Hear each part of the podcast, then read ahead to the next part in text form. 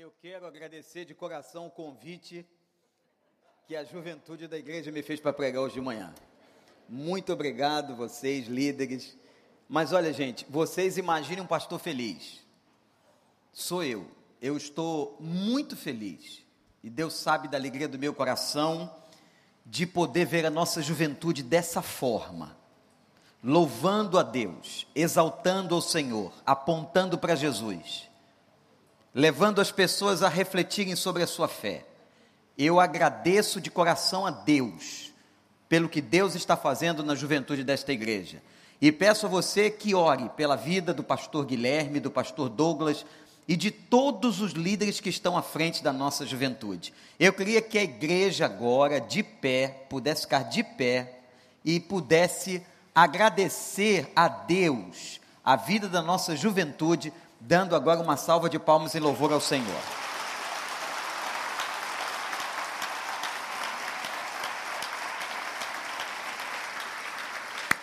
Glória a Deus. Pode sentar. Uma voz que faz a diferença. Eu queria mostrar para vocês um texto da Bíblia que talvez você conheça. Quando duas vozes começaram a duelar. E o que Deus fez? Abra a Escritura, capítulo 1 do livro do profeta Jeremias. Jeremias, capítulo 1.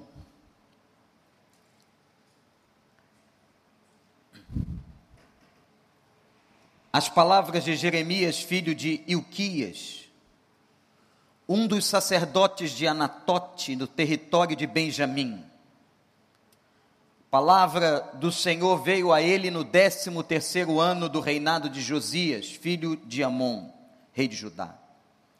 E durante o reinado de Joaquim, filho de Josias, rei de Judá, até o quinto mês do décimo primeiro ano de Zedequias, filho de Josias, rei de Judá, quando os habitantes de Jerusalém foram levados para o exílio.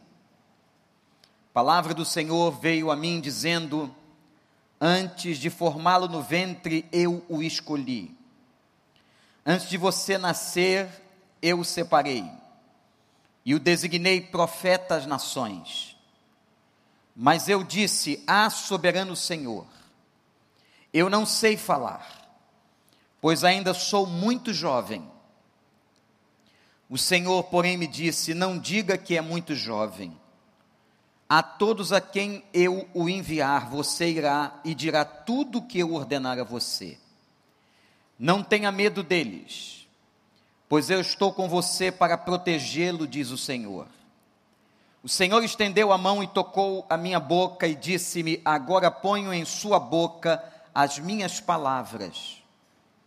Veja, eu hoje dou a você autoridade, autoridade sobre as nações e reinos para arrancar, despedaçar, arruinar e destruir, para edificar e plantar. Que o Espírito de Deus nos abençoe. Um dos grandes sonhos que nós temos, que sempre tivemos, é de ter a convicção de que Deus está falando com a gente. Que é a coisa mais feliz de você saber que Deus está falando com você? O impressionante nesse texto que acontece aqui, de uma forma muito particular, de uma forma individual, Deus foi buscar um rapaz de 24 anos. Preste atenção, Jeremias tinha 24 anos quando Deus foi falar com ele. Mas sabe uma coisa linda, gente? Deus fala com pessoas de qualquer idade. E Deus tem um propósito na existência de pessoas de qualquer idade. Não importa agora, meu amigo, a sua condição. Se você crê em Deus, se você está respirando e vivo, eu quero declarar aqui nesta manhã para você que Deus tem um propósito na sua vida. Deus tem mais para você. E Deus, Deus tem algo para você fazer. Mas, pastor, eu já cometi tantos erros na minha vida, tantas coisas difíceis aconteceram. Deus tem algo para você. Tem alguma coisa que Deus quer que você faça. Eu não posso dizer a você o que é. Somente você, com o Espírito Santo, nessa pessoalidade, nessa individualidade, que você vai poder descobrir o que Ele quer com você. Chamou esse garoto de 24 anos. Agora vejam isso, ele era filho de um sacerdote chamado Ilquias. Eu vou usar aqui uma adaptação, uma contextualização. Jeremias foi criado na igreja. Viveu num povoado chamado Anatote, cinco quilômetros de Jerusalém. Aquela época podia parecer muito longe, mas era muito perto, na nossa visão. Interessante o significado do nome de Jeremias. O Senhor exalta. Mas quando você olha a vida de Jeremias, tem uma sensação e pensa que Jeremias foi um cara muito fracassado no seu ministério, no seu chamado, na sua vida. Jeremias passou momentos, gente, muito difíceis. Jeremias é o homem na Bíblia que mais chorou na presença de Deus, pelo que a gente tem de registro. Chamado profeta chorão. Quantos momentos ele foi aquele homem que profetizou o exílio babilônico, mas ele também viveu no exílio babilônico. Eu quero dizer a você: se você pensa que Jeremias fracassou porque ele chorava muito ou porque ele tinha muitas lutas na sua vida, em absoluto, Jeremias foi um homem que Deus o exaltou de uma tal maneira pela sua humildade, pela sua vida, pela sua devoção, que hoje, hoje, nós estamos falando de Jeremias.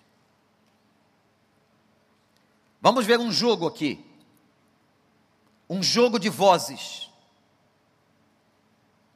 A primeira voz é a voz de Deus. Como já foi dito nessa conferência, de um Deus que busca, de um Deus que procura você. Quando você saiu de casa hoje, e você pode ter pensado assim: eu vou lá na casa de oração, eu vou lá buscar a Deus. Não, está completamente enganado. Na verdade, antes de você vir à casa de oração, Deus foi lá no secreto do teu quarto e buscou você. Ele operou um querer no teu coração. Que coisa linda. Ele colocou no teu coração um querer de encontrá-lo, para encontrá-lo, para estar com Ele. Você não está aqui só porque você quer ou porque você decidiu, mas você está aqui porque Deus foi lá, lá no teu quarto, lá no teu secreto, na tua intimidade e chamou você para esse encontro. Deus marcou um encontro contigo hoje. E o encontro tinha que ser aqui, podia ser em outro lugar, mas ele quis que fosse aqui. Ele vai até Jeremias. Apesar de toda a grandeza de Deus, e vai fazer uma revelação extraordinária a ele. Vai dizer assim: Eu conheço você. Versículo 5. E há uma teologia muito interessante da nossa pré-existência. A gente fala muito da pré-existência de Deus, mas a pré-existência humana. Ele disse, o Senhor disse a ele: Eu conheço a tua estrutura. Porque antes de que você fosse formado, vejam o que está no texto. Antes que você fosse formado no ventre da tua mãe, eu conhecia você. Isso não se aplica apenas a Jeremias. Há uma teologia sobre nós de que Deus nos conhece física e emocionalmente. Obrigado, Senhor. Obrigado porque tu és um Deus extraordinário. Eu conheci você desde que você estava formando no ventre da tua mãe. Não só te conheci, mas eu te separei. Diz o texto no hebraico. Eu te separei e eu te designei. Três coisas que Deus fez com Jeremias e faz com a gente. Ele nos formou, e aqui, meus irmãos e irmãs, como é que nós podemos aceitar gente a favor do aborto? Como é que nós podemos aceitar uma pessoa que não entendeu ainda que lá no ventre, quando ainda aquele feto está informe. O Senhor coloca a mão ali. Nós não podemos aceitar esta ideia da modernidade, que não tem nada a ver com as ideias de Deus. Tome cuidado, porque nem tudo que é moderno vem de Deus, nem tudo que é contemporâneo vem de Deus. Aborto não é coisa de Deus.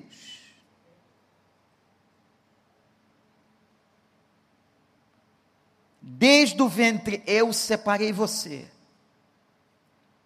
Quando a Bíblia fala de designar como profeta, a Bíblia está falando que Deus entregou a Jeremias um propósito, um motivo pelo qual ele viveria. E eu pergunto a você: qual é o propósito, qual é o motivo pelo qual você vive? Qual é? Você vive por quê? Para que você vive? Por quem você luta? Por quem você investe tua energia? Qual é o propósito do porquê você respira? E esse texto tão forte, tão emblemático, mostra para nós.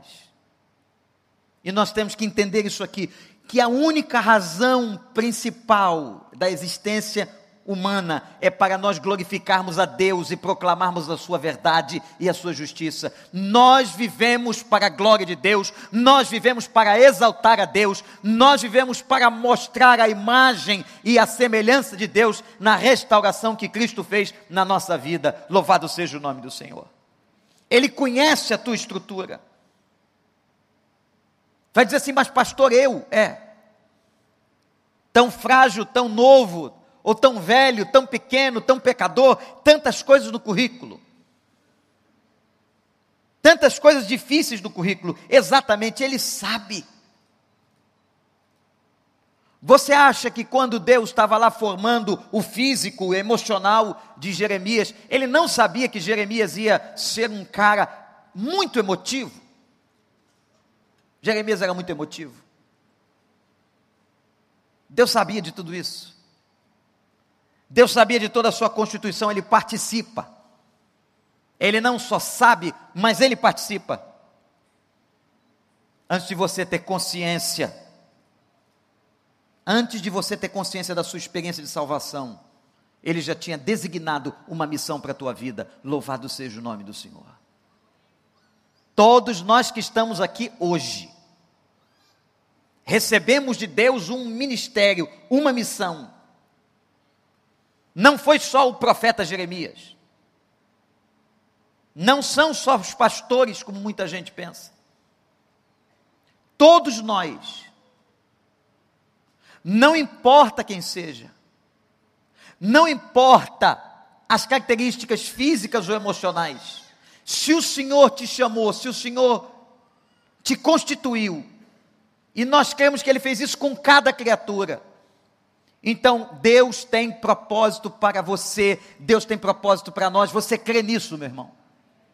Qual é o teu propósito pelo que você vive? Todos nós nascemos com esse propósito. Somos de Deus. Somos de Deus pela criação, somos de Deus pela salvação e somos de Deus pela vocação. Anota. Você é de Deus dessas maneiras todas, você é de Deus porque Ele te fez, você é de Deus porque Ele te salvou, e você é de Deus porque Ele te chamou. Jeremias, antes que você fosse formado, eu já tinha planejado para você, eu já tinha separado você, eu já tinha designado você. Agora vem no nosso jogo a outra voz, que é a voz do próprio Jeremias. O que Jeremias está fazendo aqui? Numa visão simples, rápida, a gente pode entender que Jeremias está negando, está negando o ministério, está negando a missão, está negando o propósito. A gente pode interpretar que Jeremias não quer, que ele não vai assumir. Mas eu não vejo só isso. Eu vejo um Jeremias quebrantado e humilde, que apresenta a Deus duas questões concretas. Quando Deus chama você e manda você fazer alguma coisa, e se você é uma pessoa séria, você vai questionar a você mesmo e ao chamado que recebe. Tantos anos pregando, irmãos. Nenhum pregador, ou eu não subo para pregar absolutamente tranquilo. Pelo tamanho da responsabilidade que é pregar a palavra de Deus. Não tem como uma pessoa pregar a palavra, ministrar em nome de Deus, sem que sinta responsabilidade, o peso dela, e sem que peça a Deus unção, misericórdia, para que a pregação não se torne um discurso, mas se torne mensagem. O que Jeremias está fazendo aqui é legítimo. Que Jeremias está fazendo aqui é humilde, é sincero, não é simplesmente uma fuga, não é uma ironia. Ele tem 24 anos, gente. E ele apresenta a Deus dois problemas.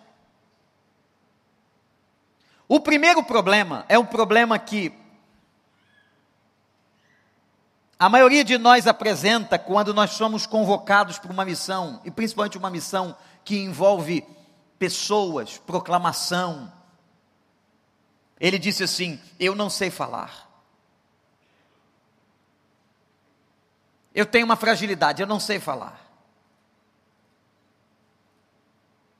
Vou fazer aqui uma pergunta para você. Se Deus agora aparecesse a você, da maneira que você compreendesse com clareza que era Deus, uma visão,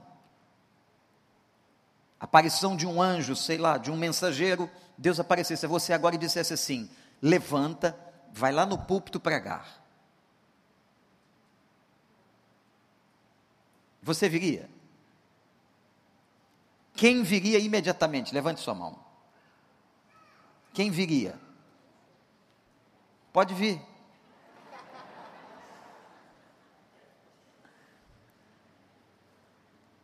Eu vou falar o quê? O que é que eu vou falar? E alguns diriam: Senhor, eu não tenho como falar, eu não sei falar. Ele está apresentando uma fragilidade, está abrindo o coração, reconhecendo limitações. É muito importante quando Deus chama, capacita a gente, convoca a gente para alguma coisa, que a gente reconheça onde estão as nossas limitações, onde estão as nossas limitações.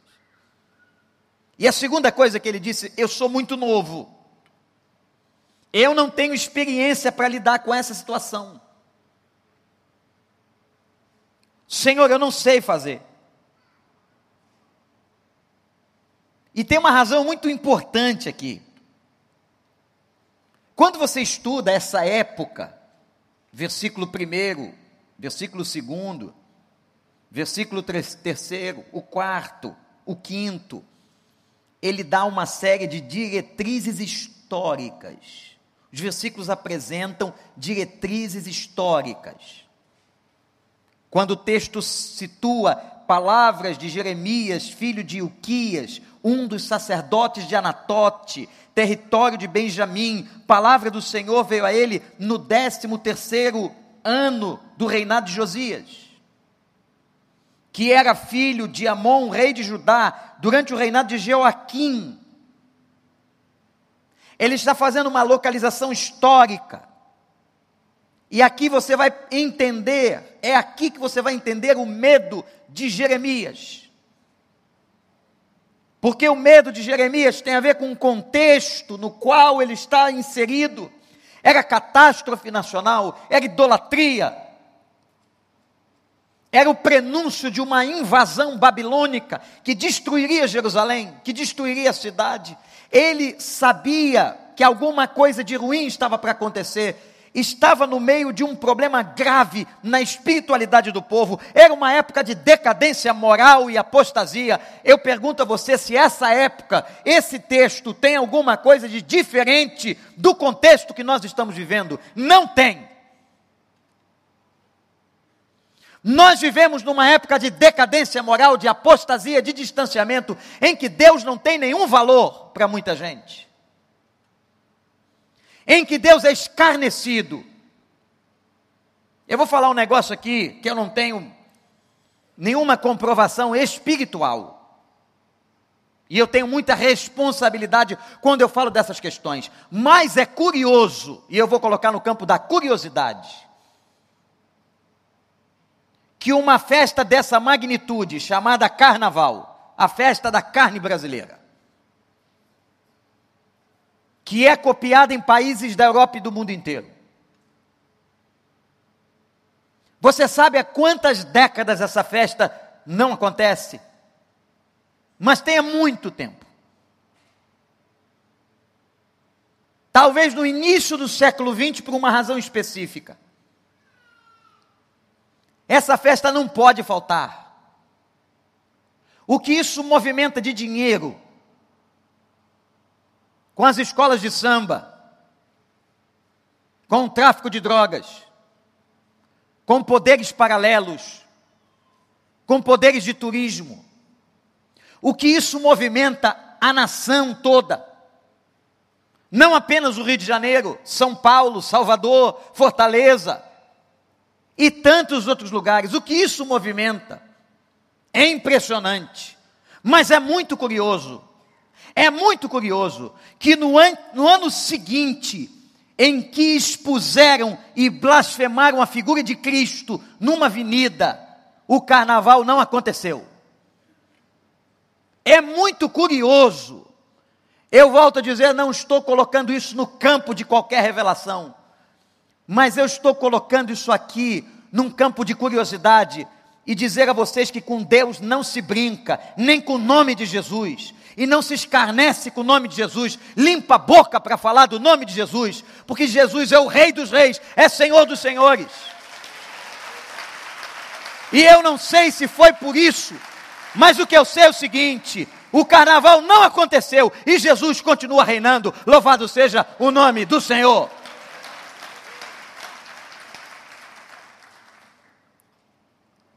A época era de decadência. Quando Deus nos chama, nós vivemos a mesma questão de Jeremias. A autoimagem de Jeremias era de um homem jovem, incapaz, de um homem que não sabia falar. Interessante como Deus contraria a lógica. Mas Deus já tinha feito isso porque chamou Moisés, que era pesado de língua. Deus contraria a nossa própria autoimagem. Há uma diferença entre autoestima e autoimagem. A autoestima é o quanto eu me considero o quanto eu sou capaz de amar a mim mesmo, a vida que Deus me deu e quem eu sou. Amarás o teu próximo como a ti mesmo. Nós precisamos aprender todos os dias a amar a nós mesmos. A autoimagem é como eu me vejo. A autoestima é quanto eu me amo. Estimo a mim mesmo, mas autoimagem é como eu me vejo, como você se vê. E Jeremias se via fraco, incapaz de cumprir o que Deus está querendo para ele. Mas eu quero dizer para você que Deus tem uma outra visão de você. Deus tem uma outra visão de mim. E Deus não tem a visão de você como as pessoas têm a visão de você. Que coisa linda. Você pode pensar, mas dizem isso de mim, dizem aquilo de mim, ou dizem aquilo, outra coisa de mim. Eu quero declarar para você que Deus tem a visão própria sobre a tua vida, e a visão que Ele tem sobre a tua vida, a imagem que Ele vê em você, é muito superior o que as pessoas veem ou que você vê sobre você mesmo. Você é muito valoroso para o Senhor. Você é uma mulher valorosa para o Senhor. Você é um homem valoroso para o Senhor. Você crê nisso? Ele contrariou aquela fala de Deus. Mas Deus contraria a fala e a visão e a autoimagem de Jeremias. E agora volta a voz de Deus. No nosso jogo de vozes. Deus falou, Jeremias falou e Deus volta. Olha como Deus é zeloso. Verso 7. Não diga que você é muito jovem a todos que eu o enviar, você irá e dirá tudo que eu lhe ordenar. Ele resolve os dois problemas do versículo 7, pastor. O primeiro problema, não diga que você é jovem porque eu vou te enviar. Acabou, não importa. Como contou aqui o pastor Michel na quinta-feira, daquela criança lá na África. Deus usa crianças Deus usa adolescentes, como aquela menina na casa do comandante Namã. Deus usa jovens, Deus usa pessoas adultas, Deus usa pessoas na terceira idade, até o fim da sua vida, até o fim da minha vida, Deus nos usará. Louvado seja o nome do Senhor, porque nós fomos chamados com um propósito, para um propósito, com uma missão e para uma missão. Deus contrariou Jeremias e disse assim: Não tenha medo. Não tenha medo, porque eu vou colocar a palavra na tua boca. Ele agora não só resolve o problema da idade, mas ele resolve o problema da fraqueza. Anota isso. Deus resolve o problema da idade e Deus resolve o problema da fraqueza. Aleluia. Graças a Deus. Tem gente que não consegue se locomover direito, mas continua lutando. Eu já disse a vocês que eu gosto de correr. Gostar é uma coisa, correr muito é outra. E me impressiona um homem que eu não conheço. Não sei o seu nome. Tenho curiosidade de conhecê-lo mas nitidamente ele teve um AVC. E paralisou um dos lados dele. Aquele AVC não foi um AVC de total violência que lhe deixasse completamente inerte numa cama. Mas também não foi um AVC qualquer, porque um lado dele é muito paralisado e eu sempre encontro com ele na pista. Ele corre diferente, mas ele corre. Ele para toda hora, mas ele corre. Ele corre e ele para, ele para e ele corre. E eu fico, meu Deus, que impressionante, que disposição, que persistência. Quero ainda muito conhecê-lo. Um dia talvez eu tenha essa oportunidade. E eu sempre o encontro de manhã. Mas ontem, eu estava passando de carro numa rua aqui do bairro e o vi entrando numa padaria. Quer dizer, ele não só corre de manhã, mas ele faz a padaria de tarde. E eu comecei a me lembrar desse texto,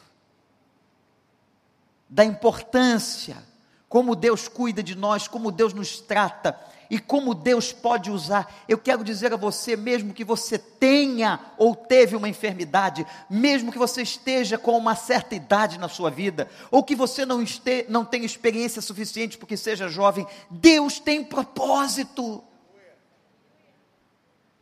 Deus está falando com você, eu quero te usar. Eu não quero só que você vá à igreja cantar, ouvir boas pregações. Não, eu quero te usar. Eu quero que você seja vaso. Quem escolhe o vaso sou eu, diz o Senhor. E Deus contraria todas as nossas perspectivas. Lembra naquele dia que ele foi na casa de Jessé?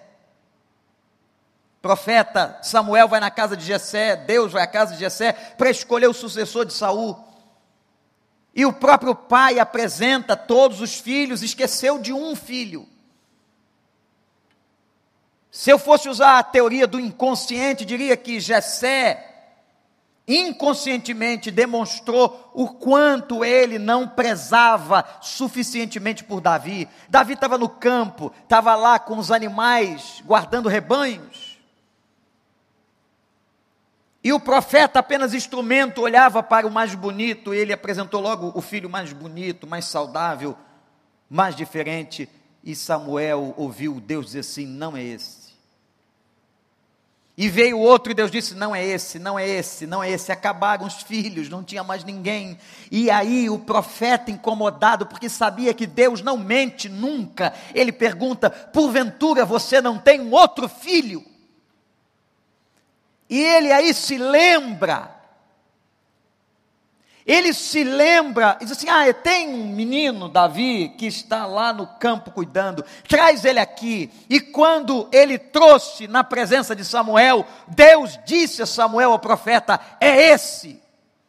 Samuel, Deus disse ao coração dele: não olhe a aparência, não é esse o valor de Deus, não é por aí que Deus vai valorizar ou valorar uma pessoa. O Senhor olha um outro tipo de coisa, então saiba que você tem muito valor ao Senhor, Deus quer você, não importa a sua situação, Ele continua chamando você. Amém, igreja? E aí veio o empoderamento. A primeira voz foi a voz de Deus, a segunda voz foi a voz de Jeremias. Deus, na terceira vez, volta a falar e agora vem o empoderamento, versículo 9. Palavra tão atual, principalmente para as mulheres, não é? De empoderar mulheres. Mulher, você pode ser empoderada. Mas a melhor mulher, ou a mulher mais empoderada, é a mulher que é cheia do Espírito Santo. Essa mulher empoderada. Não é aquela mulher que, nos padrões humanos, estão sendo empoderadas de outras maneiras físicas ou emocionais. Você quer ser uma mulher empoderada, seja uma mulher cheia do Espírito de Deus. Você quer ser um homem empoderado, seja um homem cheio do Espírito de Deus. O Senhor então estendeu a mão e tocou a minha boca. Agora Deus não apenas fala com Jeremias, mas Deus toca e eu ponho, diz a Bíblia, eu ponho em sua boca as minhas palavras. Hoje dou a você, versículo 10, autoridade sobre as nações. O toque de Deus.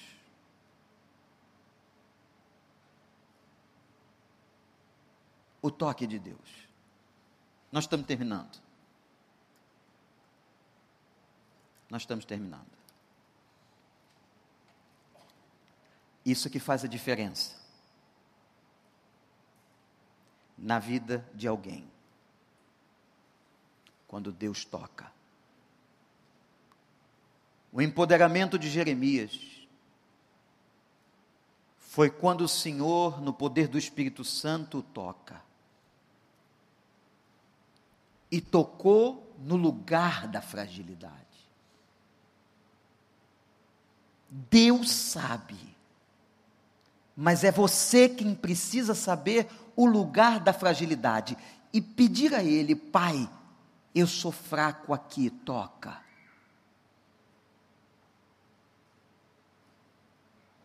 E diz a Bíblia que ele tocou. O nome desse toque é unção. Há uns anos atrás, nesta igreja, ainda no templo antigo,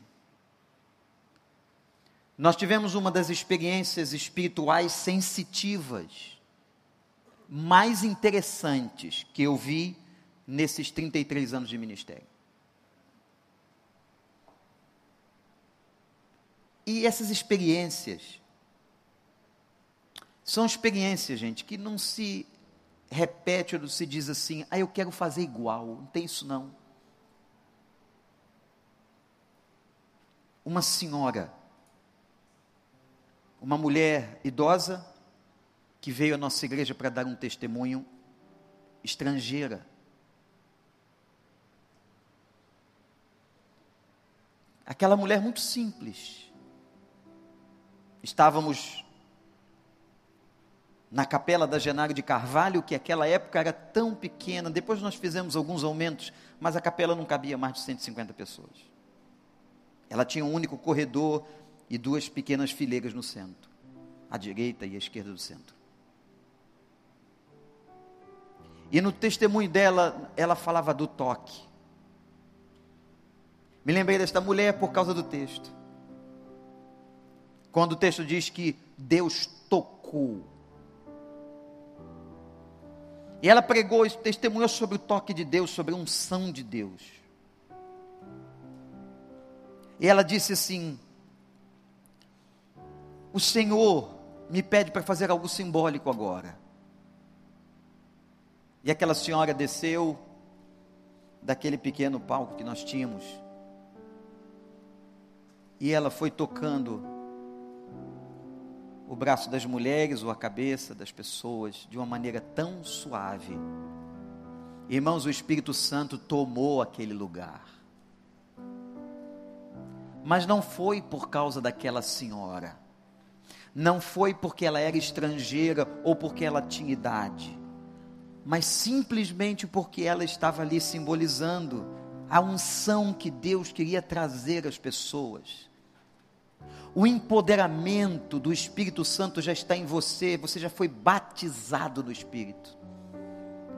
Agora o que Deus quer é que você seja empoderado, que esse Espírito atue de uma tal maneira que você seja cheio. E quando ela tocou na gente, por ordem de Deus, numa experiência sensitiva que não se imita, o Espírito Santo atuou e Deus mostrou que o que Ele queria de nós é que fôssemos assim, cheios do Espírito, tocados por Ele. É isso que você tem que fazer. Apresenta a Ele a área de fragilidade. Apresenta a Ele, eu sou fraco aqui. Mas Deus, eu quero ser esse vaso que o Senhor usa me fortalece no íntimo. Me lembro de Paulo. Quando sou fraco, quando sou fraco, aí sou forte. Porque é quando você se vê na fragilidade, nos lábios impuros, na boca que não sabe falar, no corpo que não sabe o que fazer, é aí que o Espírito vem com a unção, o toque de Deus, a graça de Deus. Quando sou fraco, aí é que eu sou forte, porque a graça de Deus se aperfeiçoa na fraqueza. Como diz o hino, não é dos fortes a vitória, nem dos que correm melhor, mas é desses, dessa gente manca e frágil a quem o Espírito toca. É você que Deus quer usar. Se você veio para cá achando que Deus vai só chamar jovens, como Ele tem chamado, de maneira maravilhosa e abundante na igreja, não, Deus está chamando você. Você que talvez foi vítima de uma enfermidade, mas tem que correr como aquele senhor, que vai fazer esse esforço debaixo do toque da graça, que vai fazer a sua parte, mas vai cumprir o seu propósito. Você que é mais velho, meu irmão, minha irmã, Deus tem propósito. Jeremias. Se você olhar o calendário histórico bíblico, Velho e Novo Testamento, no Velho Testamento, o tempo é contado de trás para frente. Jeremias profetizou de 627 até 587. 40 anos. Começou com 24 anos. E com 64 anos, ele ainda estava profetizando não tem idade para ser vaso. Anota. Não tem idade para ser vaso.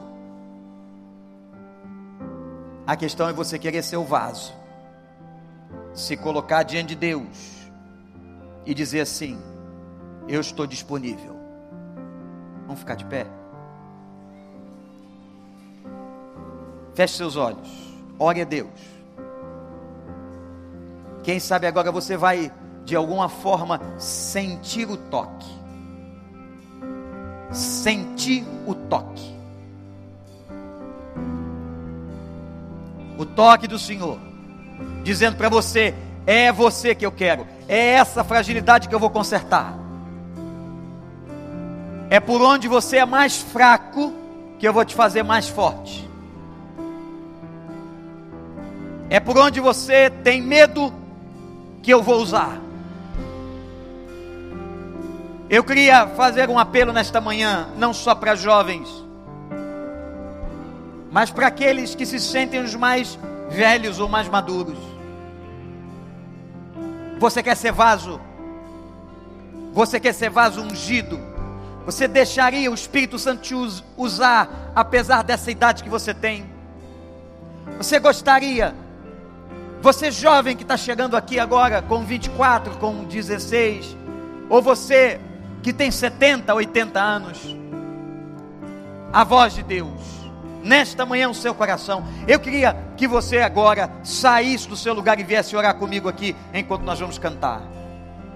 Deus está chamando você. Só vem aqui se você está disposto a ser um vaso, como Jeremias, a entregar o lugar da fraqueza para que ele fosse forte. Pode vir homem, mulher, jovem, idoso, casal, gente separada, pode vir, quem quiser ser usado, quem crê nesse poder, sai do seu lugar e vem. Em nome de Jesus.